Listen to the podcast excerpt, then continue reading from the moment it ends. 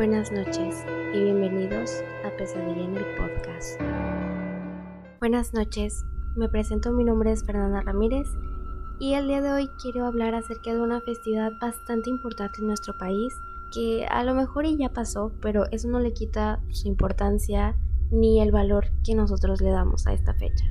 Estoy hablando del Día de Muertos.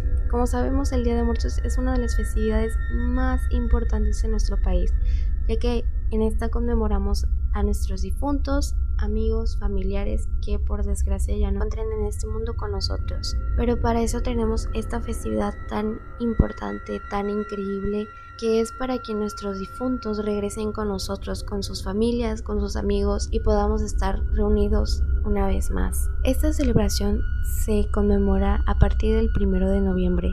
Este día es dedicado más a los niños difuntos que ya no están aquí con nosotros y el 2 de noviembre es dedicado a los adultos difuntos que ya no se encuentran más con nosotros. El Día de Muertos es el día en el que todo México respira esa magia, se llena de los olores, de los sabores que nos hacen sentir más cercanos a nuestras familias, para recordar a nuestros familiares que ya no están en esta tierra con nosotros, y también para que su recuerdo siga vivo y no se quede en el olvido.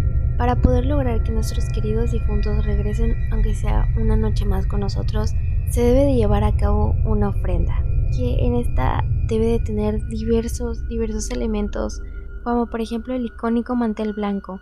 Este representa la pureza y la alegría. Las veladoras y el copal son las luces que iluminan el camino de, de, nuestros difuntos hacia nuestras casas y también purifican nuestro ambiente. El papel picado, por sus llamativos colores que simbolizan la unión de la vida y la muerte.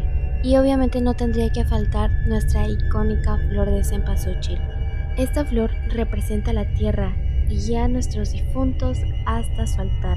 Y obviamente no puede faltar las cosas que el difunto más disfrutó en vida, como su comida favorita, su bebida favorita. Esto se hace de modo para que el difunto lo pueda disfrutar aunque sea una vez más.